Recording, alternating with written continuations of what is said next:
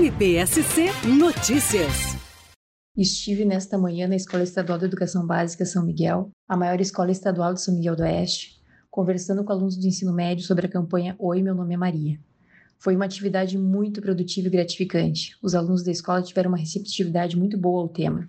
É muito importante poder levar aos estudantes os conceitos de violência doméstica, formas de violência, falar sobre o ciclo da violência, os canais de denúncia, os mecanismos de proteção da Lei Maria da Penha.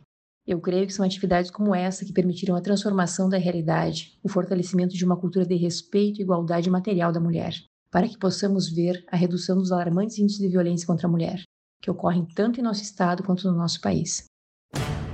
MPSC Notícias, com informações do Ministério Público de Santa Catarina.